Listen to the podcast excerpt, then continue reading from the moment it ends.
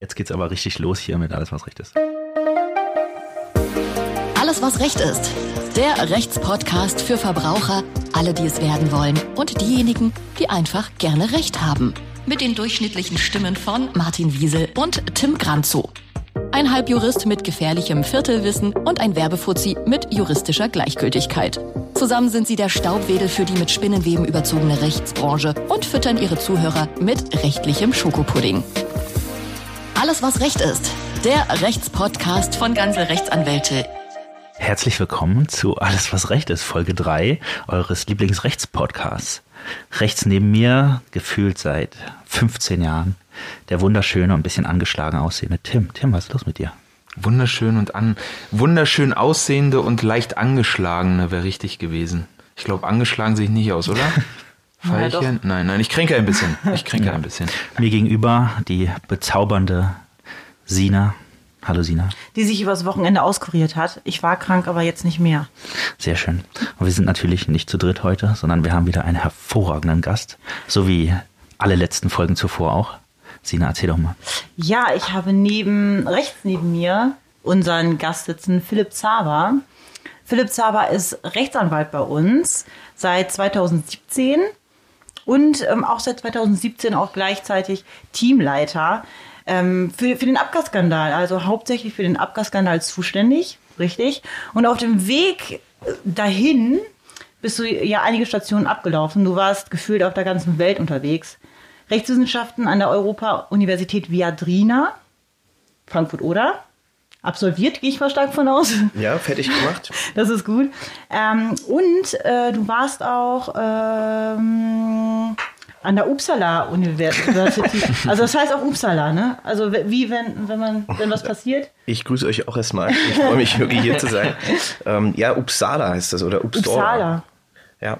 Also was ich äh, besonders äh, verrückt finde, du warst ja, den Rechtsreferendariat äh, hast du am OLG Brandenburg gemacht, aber auch in San Antonio in den USA. Also wie, wie, ist denn, wie ist denn das passiert? Diesen, hast du das äh, gut, gut überstanden, diesen Ja, San, San Antonio, Texas. Ähm, ich fand das, also USA war, hatte mich, hat mich eigentlich nie gereizt. Deswegen bin ich dann hingegangen.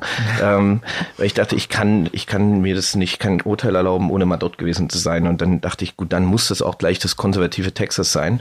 Und habe ich einfach mal gegoogelt, was es da so für Stationen gibt und bin an so einen völlig verrückten Honorarkonsul geraten ähm, und habe am Ende dann bin da auch gelandet. Also der hat eine Bewerbung hingeschickt, per Fax noch.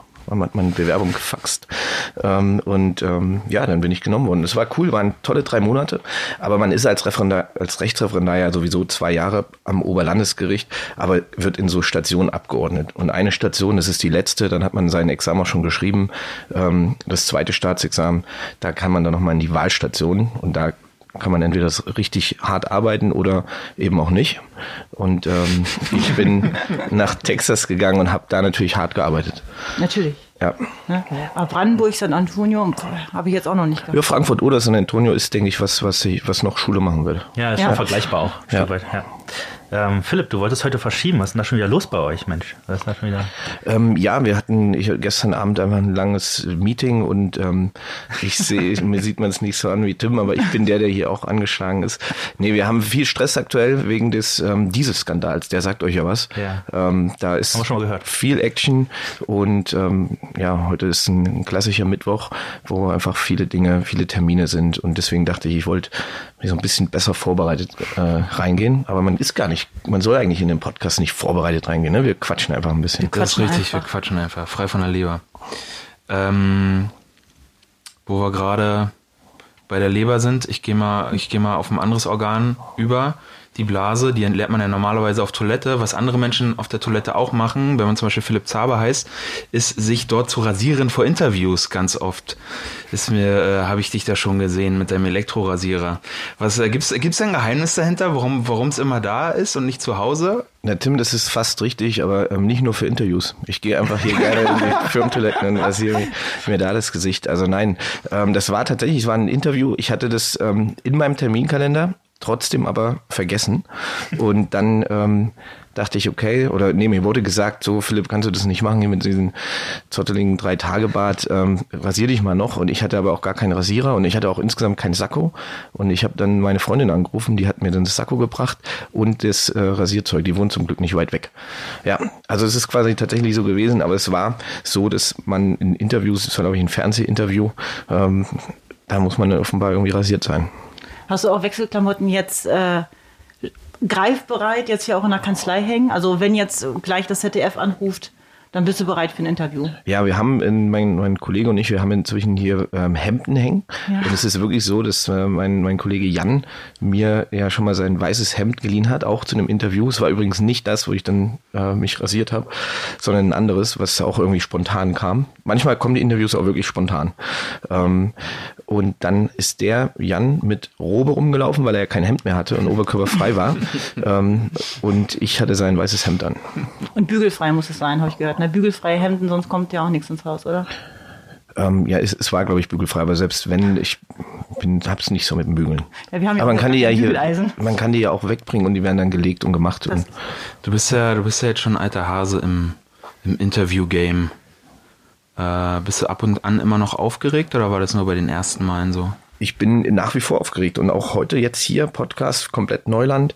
Ähm, so eine gewisse Anspannung hat man schon. Man, man weiß, das ist vielleicht das, was man so mitnehmen kann, wie man funktioniert unter Anspannung und das macht einen selbstbewusst oder selbstbewusster. Aber so eine, so eine gewisse Aufregung, Anspannung, Lampenfieber ist äh, da immer dabei. Ist aber auch cool, weil dann ist das Gefühl danach umso besser. Ja, das stimmt. In meiner Uni-Zeit, da musste ich auch äh, äh, ab und an vor die Kamera und da stand ich dann gefühlt immer nur savant da, sobald das rote Licht anging, ne? Von der Aufnahme. Rotes Licht? Okay. Ja, von der, von der Aufnahme Ah, von ja. der Kamera. Ne? Verstehe. Apropos Selbstbewusstsein, Philipp, du wirst sicherlich selbstbewusst genug sein, in 50-50 Entscheidungen die richtige Entscheidung zu treffen. Und genau das wollen wir jetzt rausfinden. Wie gut du das kannst. Tim, starte doch mal unsere Schnellfeuerfragerunde. Zehn Fragen, zehn Antworten. Adiletten und weiße Socken oder Spruchshirts wie dieser Körper wurde vom Bier geformt. Letzteres. Wenn Single, Tinder und Co. oder auf Tuchfühlung an der Bar? Beides. Bundeswehr oder Zivildienst? Zivildienstverweigerer. Was heißt denn jetzt? Heute ist, okay. Zivildienst. Eigentlich heißt es das Gegenteil, aber Zivildienst. Wahrheit oder Pflicht? Wahrheit. Bankdrücken oder vom Sport drücken? Bankdrücken. Sieht man mir nicht an, aber Bankdrücken. Okay, beim Rückwärts einparken. Musik leiser oder Tür auf? Musik leiser. Lieber ein Leben als Trump oder als Tramper? Tramper. Pavarotti oder, oder, Entschuldigung, Pavarotti Pavarotti. oder HP Baxter? H.P. Baxter. Kennt ihr das ähm, Sven Feth Panel?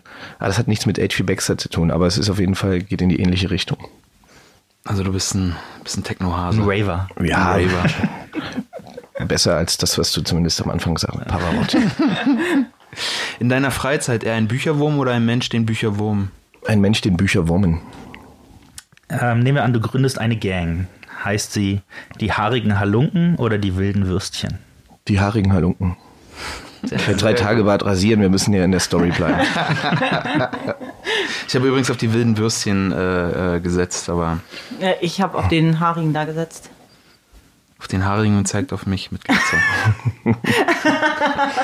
Super. Okay, dann starten wir mal. Ähm, Philipp, du bist hier der absolute äh, Gott des Dieselskandals, möchte man sagen, der Experte. Du machst VW und Co. Die Hölle heißt. Deswegen ähm, äh, wollte ich dich gleich mal auf äh, aktuelle Gegebenheiten ansprechen und zwar kürzlich. Und zwar, ich denke an den äh, vergangenen Valentinstag hat VW meiner Meinung nach einen äh, PR-Stand abgezogen und zwar äh, ist die Musterfeststellungsklage, die Verhandlungen für den Vergleich geplatzt. Ähm, da wurde, jetzt, da wurde jetzt den Verbraucheranwälten die Schuld äh, in die Schuhe geschoben und so weiter. Wie siehst du denn da die Situation?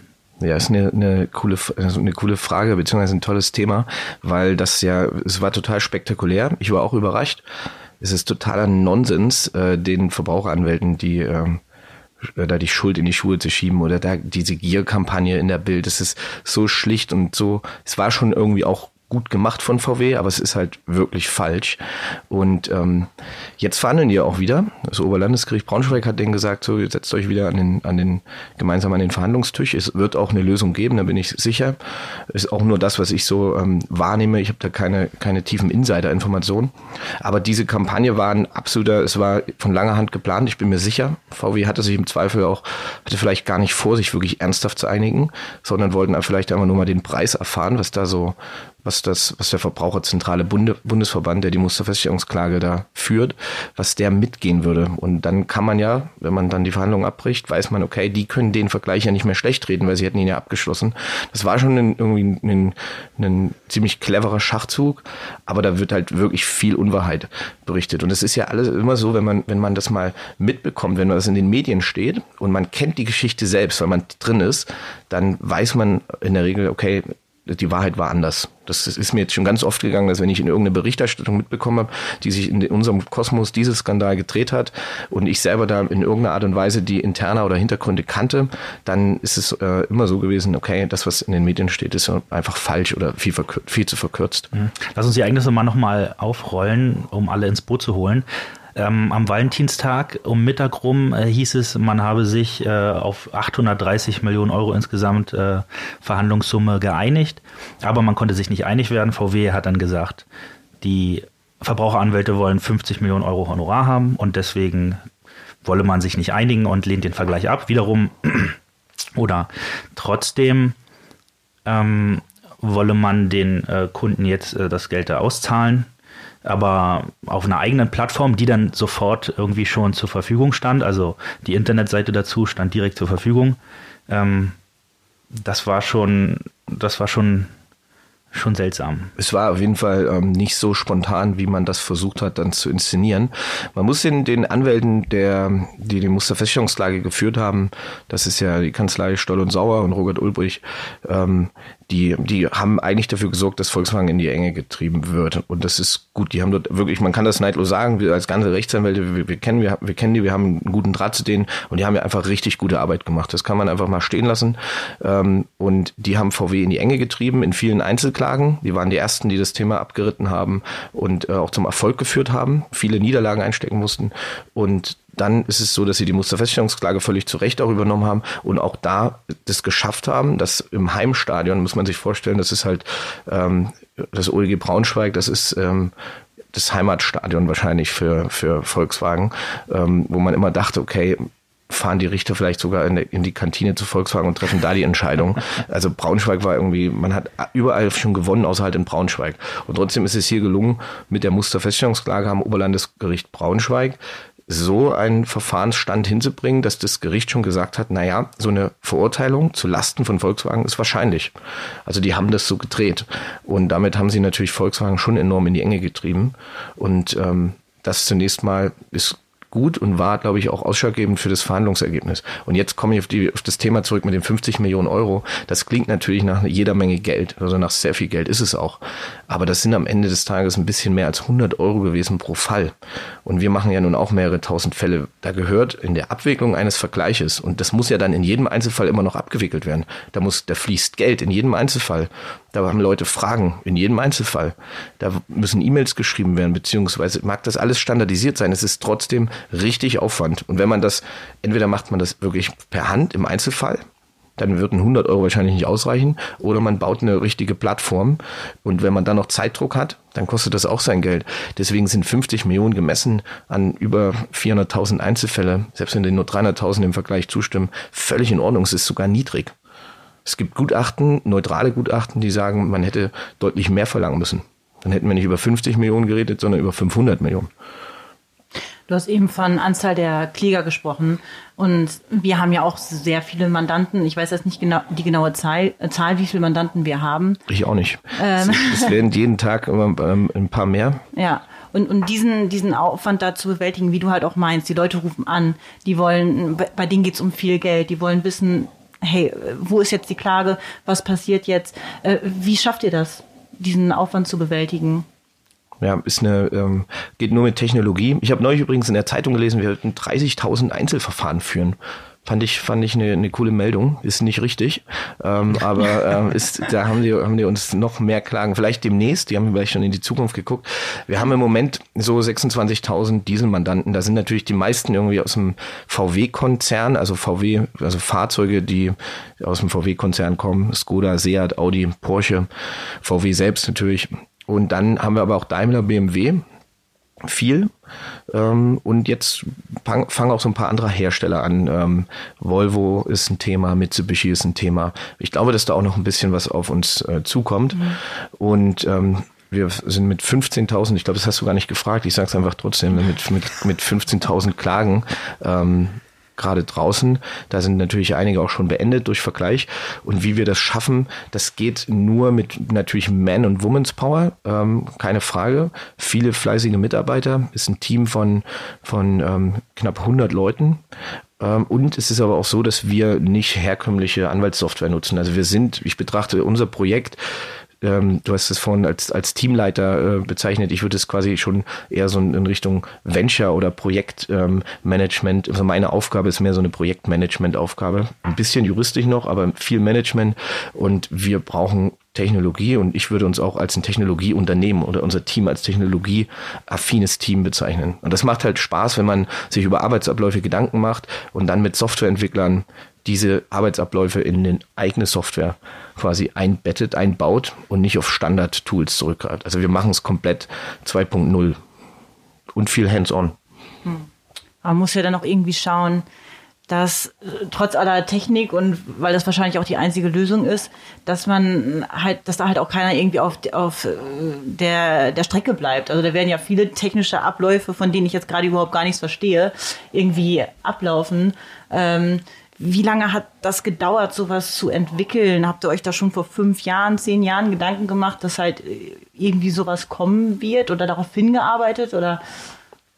Ja, wir hatten den, den, den Dieselskandal gar nicht, gar nicht so sehr auf dem Schirm. Da kam das, das, ähm, das war so ein spontan, dass das, also wir haben vor, vor zehn Jahren daran noch nicht gedacht, aber wir haben natürlich vielleicht vor, äh, ich überlege gerade, wenn ich auf mich selber zurückgucke, ich bin seit 2013 Rechtsanwalt und interessiere mich seit 2014 für das, für das Thema Legal Tech und, und Technologie. Und da hat man zumindest den Fall vor Augen, es sind immer wieder ähnliche Sachverhalte, es sind immer wieder ähnliche Rechtsfragen und der Anspruch muss sein, diese Rechtsfragen so richtig tief zu durchdringen und einmal richtig klug zu lösen, auch mit ganz viel Überlegenszeit, vielleicht mit mehr Überlegenszeit, als es ein normaler einzelner Anwalt tut, der den Fall einmal auf dem Tisch hat und dann ähm, eben immer wieder abzubilden. Mhm. Und ähm, ja, also diese Sina, was war nochmal die Frage? Die Frage war, weil man kann sich da ja gar nicht drunter vorstellen, was, was das für technische Abläufe sind. Also ich, ich gehe mal davon aus, dass viele dann halt auch denken mögen, pass mal aus, wenn das alles hier Technik ist und, und ich bin da irgendwie so mittendrin in so einem Computer, das gar nicht das, was ich haben möchte, am Ende dabei rauskommt. Ich bleibe irgendwie auf, auf Ja, auf der Strecke auf hast du gesagt. Das genau. stimmt. Also na klar, dass man muss sich, ähm, wie ich sage immer so, ich habe das auch mal Mandant per E-Mail geschrieben, dass ähm, das war, der war selber Anwalt und in so einem M&A und beratungsintensive Thema und der meinte, wie, der hat mich wirklich mit mit E-Mails auch bombardiert und ich würde fast sagen, fast genervt, eigentlich ein netter Typ, aber auf jeden Fall anstrengend. Mhm. Und dann habe ich dann gesagt, du kriegst bei uns nicht hier den, den, den Maßanzug, sondern du kriegst den Anzug von der Stange, hochwertig, aber eben von der Stange. Der passt in der Regel, der hält auch lange und ähm, damit musst du dich abfinden. Und das war dann auch okay, das war dann einmal ausgesprochen und wir haben ja die Sache zum Erfolg geführt. Also wir, wir sind der Bossanzug von der Stange aus dem Pik und Glockenburg, aber eben nicht der Maßanzug. Gibt es denn Vorteile oder haben wir Vorteile davon, dass wir so viele Mandanten unterstützen? Also ich gehe mal davon aus, dass wir da äh, eine Menge Learnings mit rausnehmen können, die wir dann auf alle übertragen können. Ja, absolut. Wir haben, wir sind eine, ein Team mit, mit, wie gesagt, knapp 100 Leuten oder 100 Leuten ähm, und messen uns mit, mit Volkswagen, einem Milliardenkonzern, der wiederum eine Milliarde, ähm, ich glaube 1,8 Milliarden in die Abwehr dieser ganzen Schadensersatzansprüche investiert Kanzleien einspannt, die seit Jahrzehnten existieren und ein riesen Renommee haben, Großkanzleien, Wirtschaftskanzleien, die absoluten Top-Juristen und wir begegnen denen auf Augenhöhe und machen denen das Leben enorm schwer, so dass sie im Grunde am Ende des Tages unsere Forderungen fast immer erfüllen. Und ähm, das ist ein absolut richtiger Punkt, äh, Martin, den du ansprichst. Natürlich haben wir so viele Learnings, weil wir einfach eine ganze Einheit beschäftigen können, die dafür da ist, Rechtsfragen zu recherchieren. Eine ganze Einheit damit beschäftigen können, die dafür da ist, ähm, technische Zusammenhänge. Ich würde, ich würde gar nicht mehr so viele Anwälte casten wollen und neu einstellen wollen, sondern mehr so Maschinenbauingenieure oder Angehende, die noch nicht bei irgendwelchen Fahrzeugherstellern untergekommen sind, um eben so technisches Know-how anzusammeln, um Substanz reinzubringen in diese ganzen äh, Inhalte. Wir haben so eine, wir sind so mächtig, dadurch, dass wir effiziente, gute Strukturen haben, und eben uns bestimmten Fragen einfach viel länger zuwenden können, als es irgendeine Kanzlei, ähm, und das meine ich gar nicht mal despektierlich, machen ähm, könnte, die das, dieses Mandat zehnmal hat oder hundertmal hat. Wir haben halt mehrere Zehntausend dieser Mandate und haben natürlich dann entsprechend Power da auch zu investieren. Und sonst würden wir mit der Gegenseite auch nicht mithalten können. Sonst würden die uns einfach abhängen. Die würden uns mürbe machen und kaputt spielen. Mhm. Und dann würde es quasi deswegen Klageindustrie, ich kann es nicht hören, dieses, dieses Argument, das ist, es für so schlecht und so falsch.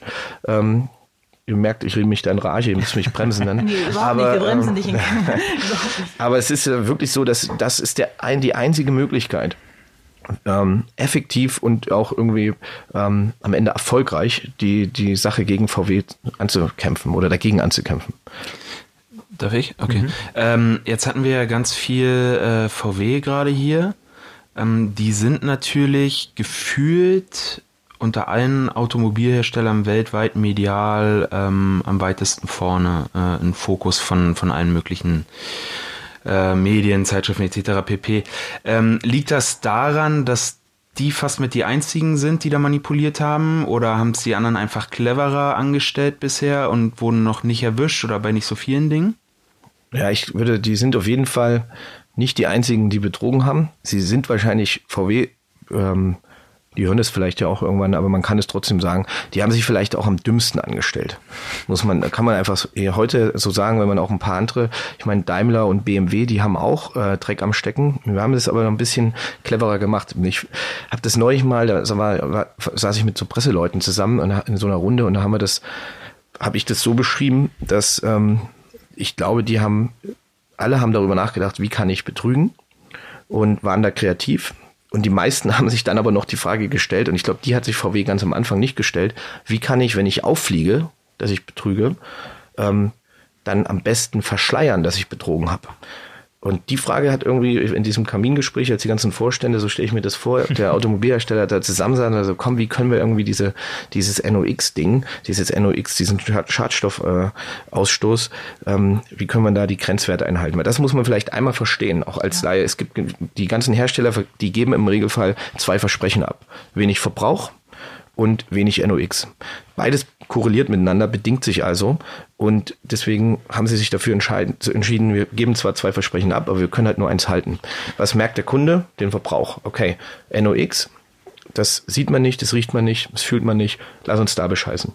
Und wenn wir auffliegen, ah, dann müssen wir irgendwie noch eine Antwort parat haben. Und ich glaube, da war der VW-Vorstand irgendwie auf Toilette, als das im Kamingespräch äh, stattfand. Und ähm, ja, ich rede quasi vom Thermofenster, aber da kommen wir vielleicht nachher noch dazu. Das hat halt haben halt andere Hersteller eingebaut. Genau, lass uns doch mal kurz, weil wir leben ja in dieser Dieselskandalblase, wir äh, hören davon jeden Tag und uns hängt es auch schon zu den Ohren raus, aber den meisten Menschen nicht. Lass uns doch mal ganz kurz so in ganz wenigen Sätzen äh, erzählen oder erzähl du doch uns mal, was ist da genau passiert? Was, äh, wie haben sie manipuliert oder warum überhaupt? Das ist auch eine interessante Frage. Haben also manipuliert, also die haben Abschalteinrichtungen verwendet und das bedeutet, die haben, die Hersteller haben gerade VW, Daimler, BMW ähm, ge geschaut und eine, eine Motorsteuerung ähm, entworfen oder entwerfen lassen, die in der Lage ist, mit Hilfe vieler Sensoren, die in diesen den modernen Fahrzeugen einfach vorhanden sind, ähm, zu erkennen, ist das Fahrzeug in einer Prüfstandssituation und oder ist das Fahrzeug eben nicht in einer Prüfstandssituation. Prüfstand heißt also, es gibt so bestimmte Fahrzyklen, NEFZ, neuer europäischer Fahrzyklus, da wird eben ein bestimmtes Fahrverhalten äh, simuliert. Das kann ich einmal auf dem Rollenprüfstand in irgendeiner Werkstatt machen, das kann ich aber auch real draußen im Freien machen. Und die Fahrzeuge sind einfach so clever, dass sie erkennen, dass sie in einer solchen Prüfstandssituation sind. Die sind sogar so schlau zu erkennen, wird gerade bei mir NOx gemessen oder wird bei mir ähm, CO2-Ausstoß ähm, gemessen. Das können die differenzieren. Und dann hat man gesagt, okay, wenn das Fahrzeug in so einer Prüfsituation ist, dann soll es sich komplett anders verhalten, als wenn es im realen Fahrbetrieb ist. Und das ist halt der Beschiss. Und das kann man auf unterschiedliche Weisen machen. Wie gesagt, der, der Skandalmotor von VW, das ist der EA 189. EA steht für Entwicklungsauftrag, ist einfach die Motorenbezeichnung. Und die haben einfach mit der sogenannten Akustikfunktion zwei Modi gehabt. Modus 1 und Modus 0.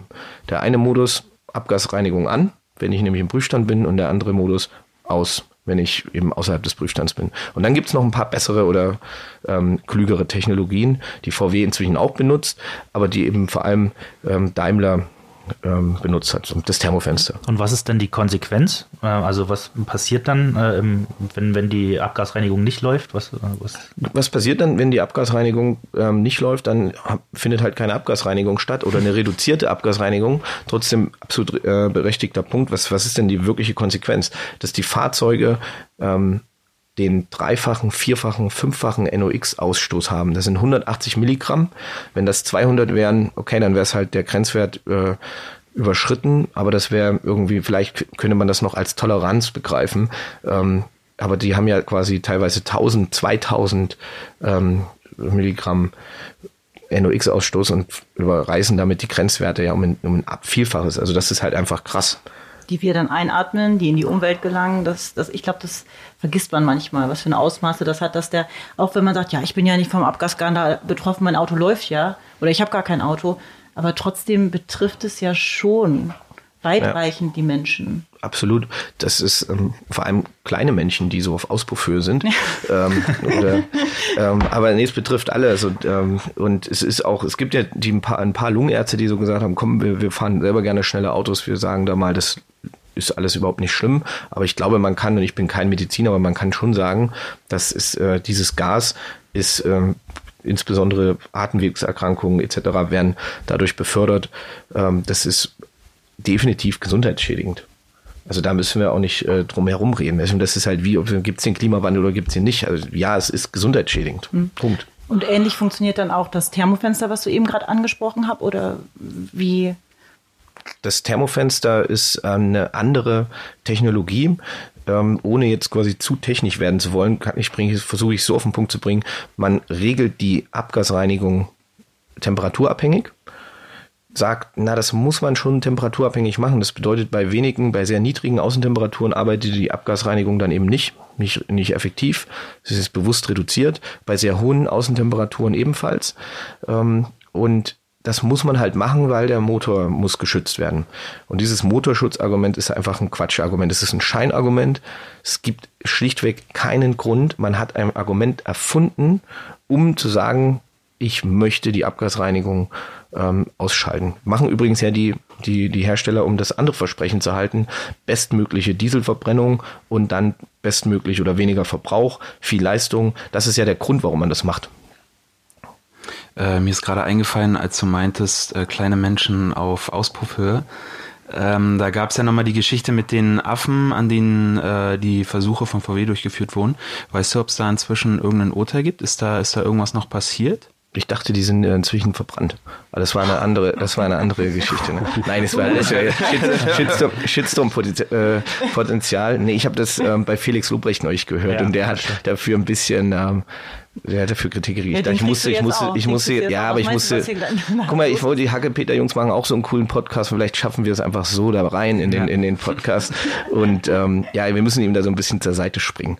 Ähm, aber ähm, Spaß beiseite, die, die Affen, ich weiß nicht, was da rausgekommen ist, aber ich glaube nicht, dass die, dass das so, so gut war. Weil bei uns in der Kanzlei, wir haben übrigens so einen VW-Kühlschrank, da sitzen oben auch so ein Affe, so ein Plüschtier. Und dann hat er hat eine Maske auf und die Maske hat, ähm, dann geht ein Schlauch in die Wand zu dem Foto, wo das, wo der Bulli hängt. Haben so eine richtige Inszenierung. Tim, bist du guckst du Fragen, dass du Tim Nee, ich, ich habe das schon gesehen. nie- Ich frage mich nur gerade, ob du meine Frage gerade. Also ich meine nicht, was mit den, mit den Affen passiert ist, sondern ob da ein Urteil gegen VW irgendwie. Ach, wegen der wurde. Affen. Ja, ah, wegen okay. der Affen. Nee, sorry, ich bin doch angeschlagener als du.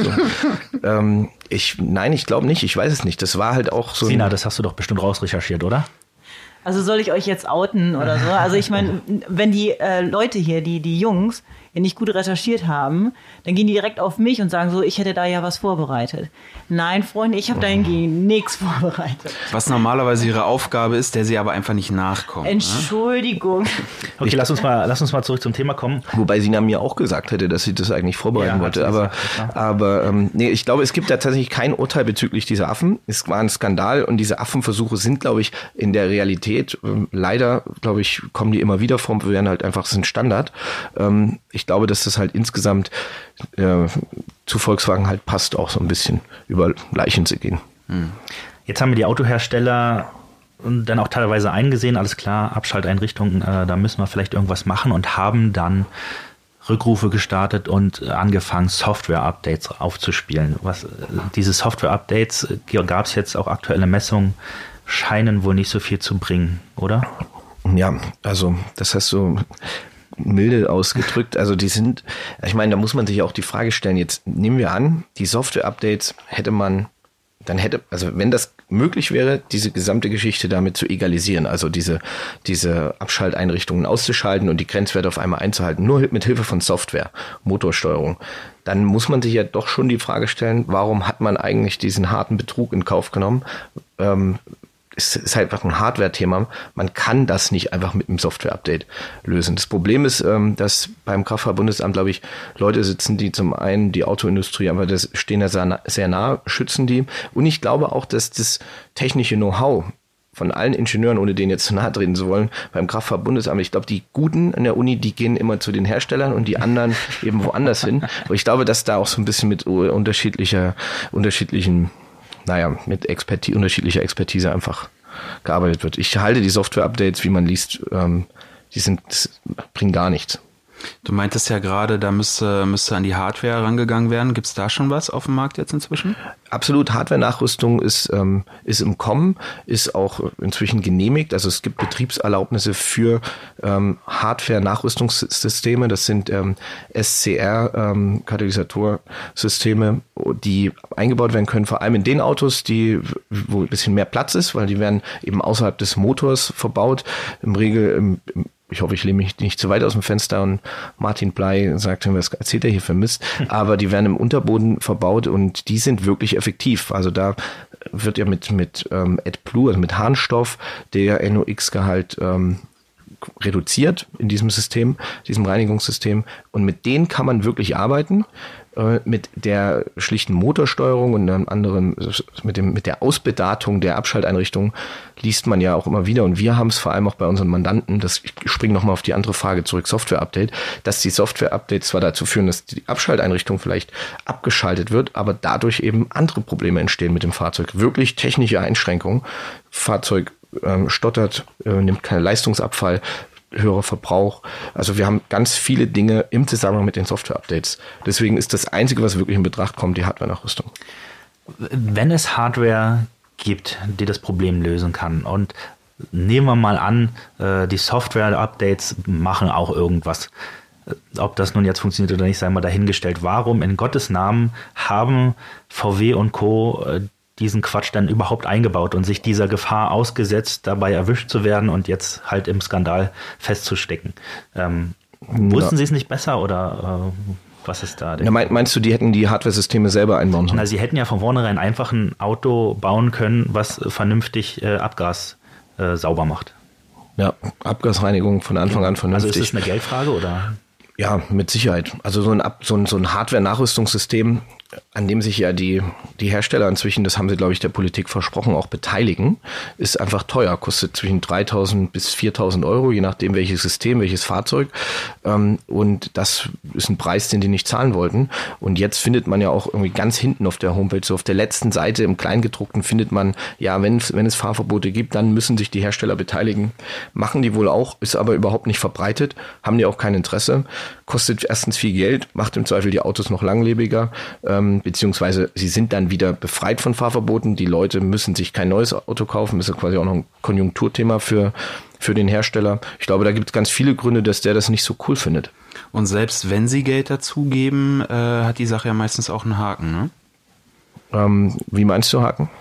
Wenn ich mich recht erinnere, war das ja so, dass nur ein Teil übernommen wird und dass man äh, etwaige andere Forderungen damit oder sich davon verabschiedet, andere Forderungen stellen zu dürfen. Dann. Stimmt, und vor allem, vor allem, die müssen auch noch ähm, das verauslagen. Das ist auch noch so ein, also es stimmt, es wird den, es wird den Leuten, den Kunden, hast du völlig recht, schwer gemacht, ähm, dass man, also dass man die Hardware-Rüstung quasi kauft, sich dafür entscheidet. Abbedingungen, Abgeltung anderer Ansprüche ist ein Thema, Garantie ist ein, ist ein Thema, was die, die, man, die Fahrzeuggewährleistung ähm, oder Garantie soll erlöschen. Ähm, da gab es ganz viele Themen. Ich muss zugeben, ich bin, was das angeht, gar nicht so tief drin, aber ich weiß, dass es nicht voller Kaufpreis ähm, ist und dass es, also nicht voller Preis für die Hardware-Nachrüstung und dass vor allem eben auch das, glaube ich, Verauslagen. Wenn die Leute erstmal 3.000, 3.500 Euro, 4.000 Euro vorschießen müssen, das äh, hemmt würde mich auch hemmen. Glaubst du aber, dass es sich im Endeffekt trotzdem, jetzt mal von dem Hardware-Gedöns abgesehen, für die Leute trotzdem lohnt, äh, sich, sich gegen äh, Daimler, VW und wie sie nicht alle heißen, zu stellen und gegen die vorzugehen? Absolut. Also wir machen ja die ganze Zeit nichts anderes als die Rückabwicklungsklagen. Das heißt, die Leute sollen ihren Kaufpreis zurückkriegen. Der Bundesgerichtshof wird jetzt im Mai entscheiden. Ich gehe davon aus, dass er diesen Anspruch auch durchwinken wird. Und alle Leute, die äh, einen Schummelfahrzeug haben oder die betrogen wurden mit dem Fahrzeug, die sind gut beraten. Und das sage ich jetzt nicht nur aus Eigenwerbung für ganze Rechtsanwälte. Klar, sind gut beraten, sonst zu kommen. Ähm, aber überall einfach online sich zu mandatieren. Es gibt Prozessfinanzierer, die sollen was tun. Untätig zu bleiben ist ähm, das Dümmste, was man aus meiner Sicht machen kann, ähm, weil man wirklich gute Chancen hat. Und die Fahrzeuge, der Diesel, die Dieselpreise, nee, nicht die Dieselpreise, die Fahrzeug, die Wiederverkaufspreise sind ja in den Keller gegangen für Dieselfahrzeuge. Mit so einer Rückabwicklungsklage ähm, kriege ich zumindest den Kaufpreis wieder, vielleicht sogar ohne Nutzungsersatz.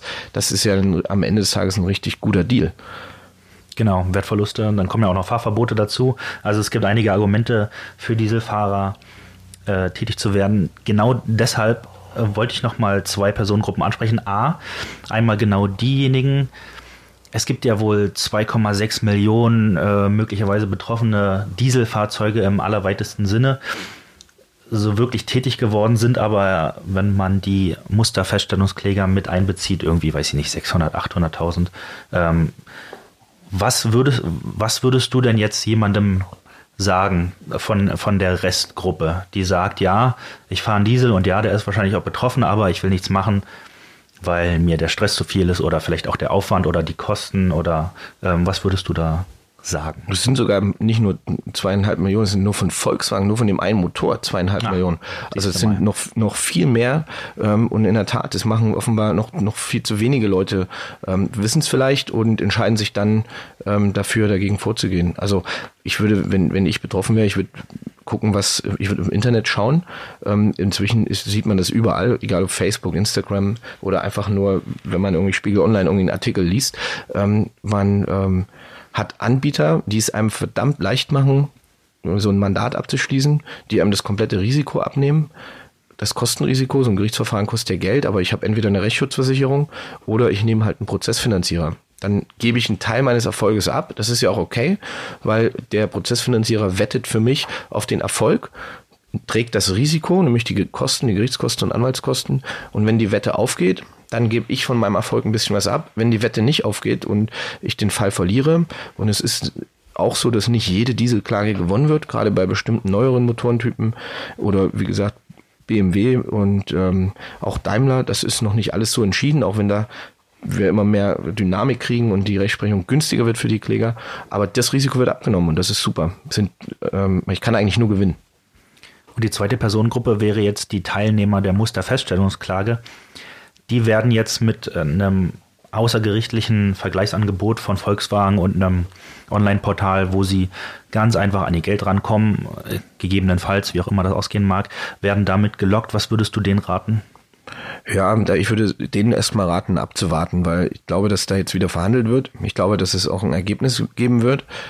und ich gehe davon aus, dass die Musterfeststellungsklage dann möglicherweise sogar zurückgenommen wird. Das könnte, das könnte das ähm, bei einer Einigung der Preis sein, den der Verbraucherzentrale Bundesverband dann zahlt, deine Klage zurückzunehmen, wenn Volkswagen allen Registrierten in der Musterfeststellungslage ein gutes Angebot macht. Das hat aber jetzt einen ganz bedeutenden, also einen ganz wichtigen Punkt. Ähm, und zwar, wenn die Musterfeststellungslage zurückgenommen wird, können alle wieder, die sich dem Vergleich nicht anschließen, weil sie im Zweifel eine Rückabwicklung wollen, können dann wieder einzeln klagen. Und im Moment sind sie ja quasi in so einem Gefängnis. Die Musterfeststellungslage ist ja nicht nur gut, sondern sie ist auch so ein bisschen so ein Verbrauchergefängnis, weil die Leute kommen nicht raus und können auch nicht mehr einzeln klagen. Und deswegen wartet, wartet ab ähm, da draußen mit, ähm, die in der Musterfeststellungslage sind, wartet vielleicht sogar den 5. Mai ab. Und ähm, wenn ihr nicht sicher seid, ob ihr den, den Vergleich, den VW anbietet, annehmen wollt, weil dann entscheidet der BGH und dann steht aus meiner Sicht der Rückabwicklung noch weniger entgegen, als es ohnehin jetzt schon ist. Scheint ja so eine äh, never-ending Story fast zu sein, der Abgasskandal. Glaubst du, dass du da noch bis zur Rente dran sitzt? Ja, vielleicht nicht bis zur gesetzlichen, aber wenn ich eine BU-Rente bekomme, weil es einfach insgesamt zu viel wird und VW mir das Leben so schwer macht, dann vielleicht. Ähm, aber im Ernst gesprochen denke ich, dass ähm, BU-Rente hatten wir, glaube ich, neulich in der ersten Folge mit, nee, in der zweiten in der Folge zweiten, mit, ja, ne? war auch spannend, habe ich mir angehört. Ja. Ähm, zurück zum Thema. Also ich glaube, dass der Abgasskandal uns schon noch so eins, zwei, drei Jahre im Griff haben wird. Ähm, und wir viele, also die Verfahren müssen ja auch einfach mal geführt werden. Und dass wir dann vielleicht irgendwas mit Elektromobilität zu tun haben, vielleicht die Reichweiten der Elektroautos oder so. Genau, apropos Zukunft und Elektromotoren.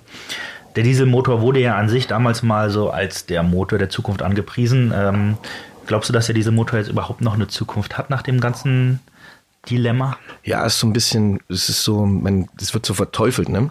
Ich, ich persönlich führe ja dieses ganze Thema und überhaupt nicht mit dieser Ideologie, aber man hat so das Gefühl, dass so Verbrennungsmotoren und Autos insgesamt und raus aus der Stadt und nur noch Elektromobilität.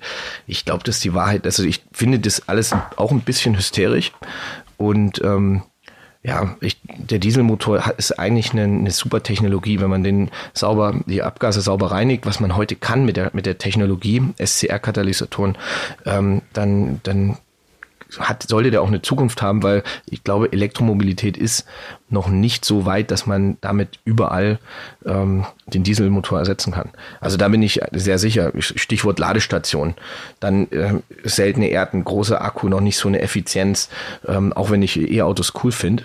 Ähm, ja, aber was ich auch glaube, ist, dass das ganze Thema, damit ähm, schließe ich den, den Punkt, ähm, Verbrennungsmotoren, ich glaube, dass unsere Vorstände in den, in den, bei den Herstellern Autoherstellern die, so diese Champagnerlaune und wir sind die geilsten und haben sich halt auf diesem Verbrennungsmotorentechnologie, die glaube ich absolut overengineert ist und wo keiner uns das Wasser reichen kann, wo wir einfach Weltspitze sind mit den, mit den ähm, deutschen Autos, dass man sich auf diesem Ding zu lange ausgeruht hat, auf diesem Bonus. Und dass man so ein bisschen verpasst hat, so die, die Mobilitätswende einzu, also zu sehen, einzuleiten, zu sehen, ah, okay, die Leute machen Carsharing, das versucht man jetzt alles, aber da haben sie so ein bisschen das verschlafen. Und aber da, da scheint sie ja der Abgasskandal jetzt auch ein bisschen auf den Boden der Tatsachen geholt ja, zu haben. Wir sind, wir sind hier, ihr auch, wir alle bei ganz Rechtsanwälte und die, alle, die sich mit dem Thema befassen, wir, wir treiben die Mobilitätswende voran. Wir bringen ein bisschen Druck auf die, auf die Automobilindustrie. Das ist, glaube ich, aber auch gesund. Sauber. Ich würde sagen, wir haben das Thema jetzt erstmal ganz gut abgerundet. Tim, was kommt als nächstes? Als nächstes kommt ein ganz neuartiges Format direkt aus den tiefen Unweiten von Sinas Herzen. äh, es nennt sich Mal ganz platt gefragt. Ich habe ein paar Fragen für dich, Philipp. Wenn du die Fragen nicht verstehst, kannst du die ne beten Frünne von die Fragen, ob die dir helfen sagt. Okay, ich glaube, ich habe es verstanden. Zumindest das Intro. Hast ja? du? Ein bisschen. Ja, also ich kann, ja, ja, oder? Also ich kann euch, wenn kannst ich die Fragen nicht verstehe, frage ich euch, ob sie mir helfen. Aber kannst, du mal, kannst du mal kurz äh, erklären, was das für ein äh, Geblabbel war? Gerade? Entschuldige bitte. Ähm, das ist äh, Plattdeutsch, was ich gerade gesprochen habe. Ähm, habe ich ein bisschen von meinen Eltern gelernt, weil meine Eltern miteinander nur auf Plattdeutsch sprechen, mit mir auf Hochdeutsch, damit ich mich nicht blamiere in der Grundschule. Nicht, not a good look. Du kommst auch vom Bauernhof, oder? Ich komme vom Bauernhof. Das war auch Folge 1, glaube ich. Bist du, so eine, bist du auch eine der Schwestern von Ina Müller eigentlich? Nee, überhaupt nicht. Okay. Sehe ich so aus? Wäre ja Ähm, kein Wer. Die sieht doch gut aus. Die sieht ja. gut aus. Ja. Also nicht. ja, okay. also, Nee, das war, das war uncharmant. Also, ja, was passiert denn jetzt? Also, Philipp, nochmal übersetzt für die beiden, die haben es, glaube ich, nicht verstanden. Oder äh, kannst du es übersetzen, was ich dich gerade gefragt habe? Also du stellst mir jetzt ein paar Fragen auf Platt, äh, Plattdeutsch. Und ähm, ich, du guckst, ob ich die Fragen verstehe. Und wenn ich sie nicht verstehe, dann kann ich hier die beiden Typen fragen, ob sie mir helfen tun. Weil wir uns auskennen mit dieser Ähm, Sprache. absolut. Und äh, ja, wenn ich sie verstehe, dann antworte ich einfach drauf. Aber vielleicht sollte sie trotzdem irgendwie jemand übersetzen, oder? Ja. Ja, wir übersetzen nochmal. Gut. Äh, sind Sie so weit? Ja, können wir anfangen. Was er, was, was, was er gesagt hat. Okay, gut. Meine erste Frage ist: Hast du Olühe hat, die schon zweimal in Schummelauto gekauft hat? Die, die habe ich nicht verstanden. Was ist warte mal, warte mal. Mal noch einmal wiederholen, Ob ich. Allüren habe in Schummelautos? Noch mal einmal wiederholen, bitte. Ja. Hast du Olühe hat, Hm, ähm, die schon zweimal in Schummelauto gekauft hat? Ah, Ob er sich schon zweimal ein Schummelauto gekauft hat. Nee, er nicht. nee, aber der Mandant, habe ich schon Fälle gehabt.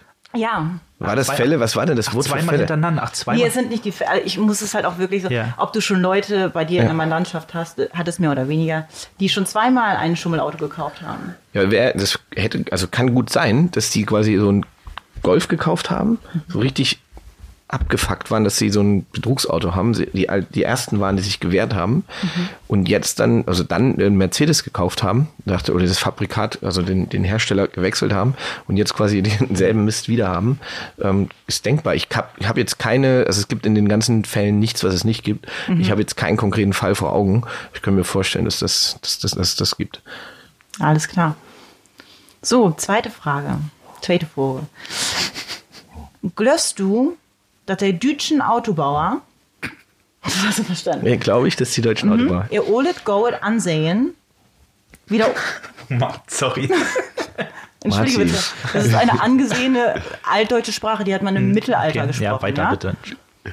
Ihr Olet Goet, Goet ansehen, wieder obmöbeln könnt und der Kunden den Schwienkram vergeht.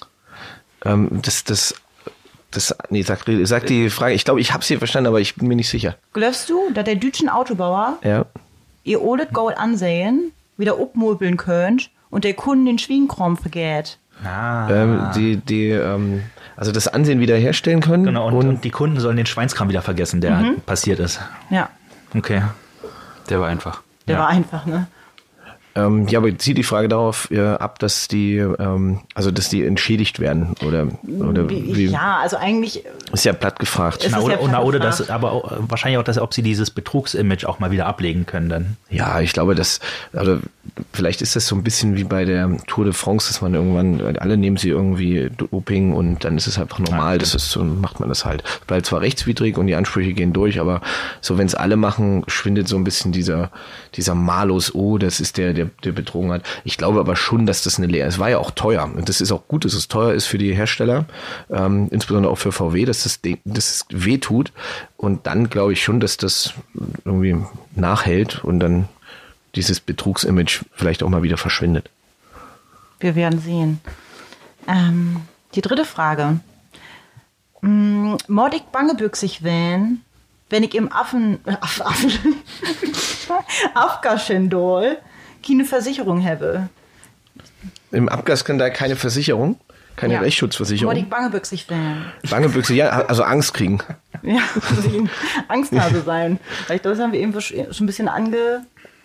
Ja, musste nicht, ähm, haben wir ja gesagt, dass wir, also klar, Rechtsschutzversicherung ist gut, wenn ich sie habe und wenn sie auch leisten muss.